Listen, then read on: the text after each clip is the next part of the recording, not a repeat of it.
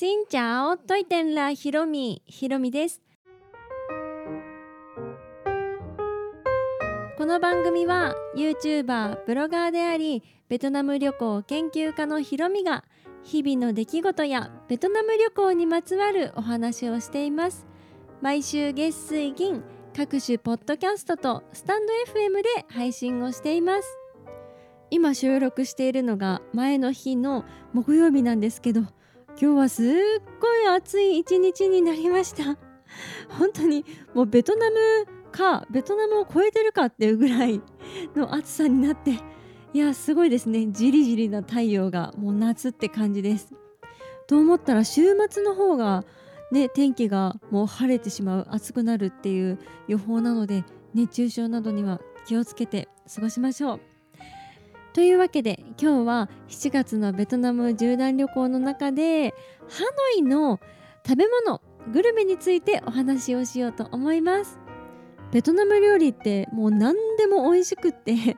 どれもおすすめしたいぐらいなんですけど、まあ、ベトナムもね広いので地方によって有名なものが違ったりします。日本もね博多に行ったら醤油が甘いし北海道は海鮮が美味しいしとか地方によって全然料理違うと思うんですけどベトナムもこう北と南と、まあ、地方に行くとね取れるものとかによって料理がねだいぶ変わってきます。で今回は首都ハノイのグルメについてベトナムといえばフォーっていうイメージですよね。まあ私ベトナム旅行行くまでフォーがベトナムの食べ物って知らなかったぐらいなんですけど、まあ、フォーが有名です。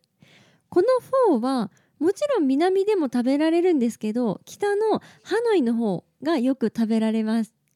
逆に南はフーティウっていうものがよく食べられてもうそれが結構メジャーな食べ物になってます。もちろんね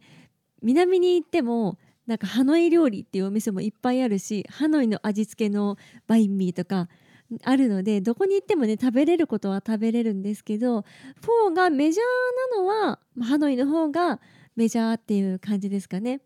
もちろんフォーの名店もありましてフォーティンというところがとても有名で美味しくって、うん、みんなが行くような人気なところです。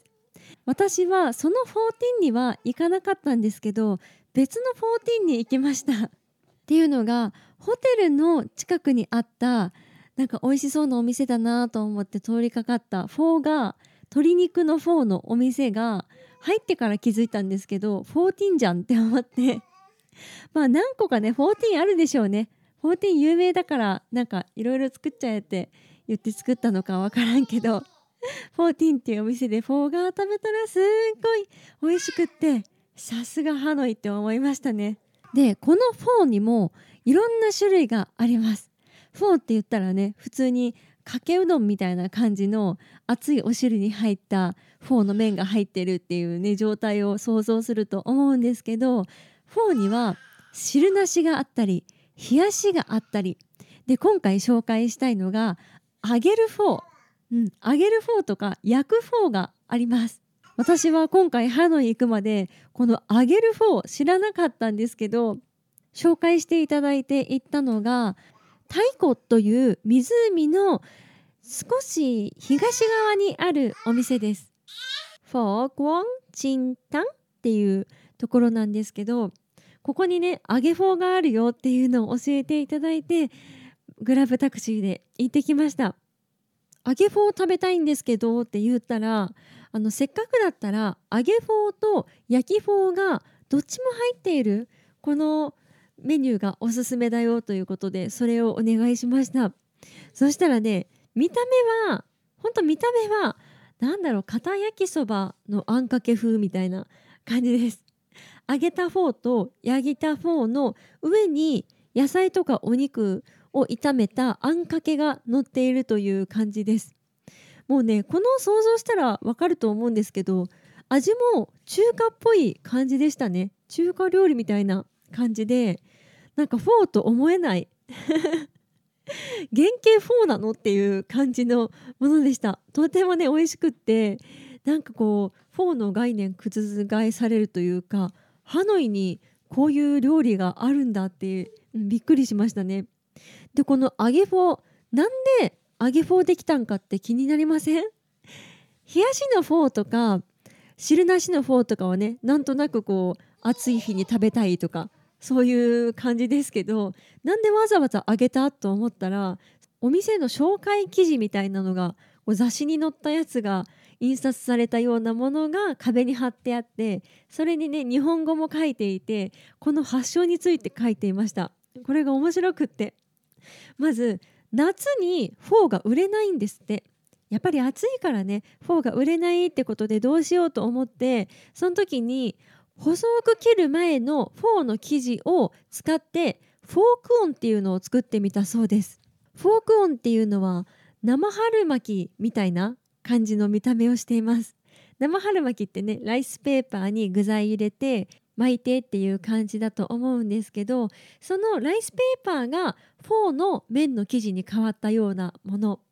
ライスペーパー薄いですけどフォーの生地だとちょっと厚みがあって、うん、なんかこうおつまみで簡単に食べれるような感じの食べ物でした。これも食べたんですけどすごい美味しかった。でさらにこの phở cuốn っていうものを作ったフォーの生地の切れ端を集めて揚げてみたのが揚げフォーだそうです。だからもう残飯処理って言ったら言い方悪いけどちょっと余っちゃった生地どうしようって言って集めて揚げてみてやってみたのがこの揚げフォー。ベトナムではフォーチェンフォンというそうです。でこれを屋台というか路上店みたいな感じでやったらもう人気出てしまってめちゃくちゃ長蛇の列ができてしまってまあ困りますよね。長蛇すぎて。そしたらそこにいた警察の人がもうお店作りなよって言って露店だったらちょっと危ないからお店でやんなよって言ってお店ができたっていう。そうです。まあ、それをそういうふうに書いているからにはこの揚げフォーの発祥点なのかなっていうお店な気がします。ちょっと分からんけどでもそんな感じです。ベトナム旅行行ってせっかくベトナム来たならねベトナム料理食べたいって思うじゃないですか。でも1週間とか、まあ、2週間ぐらいいたらなんかちょっとバリエーションを増やしたいなとか思った時にぜひこの揚げフォー食べに行ってみてください。隣のテーブルで食べてたあれ大学生ぐらいかな？の2人も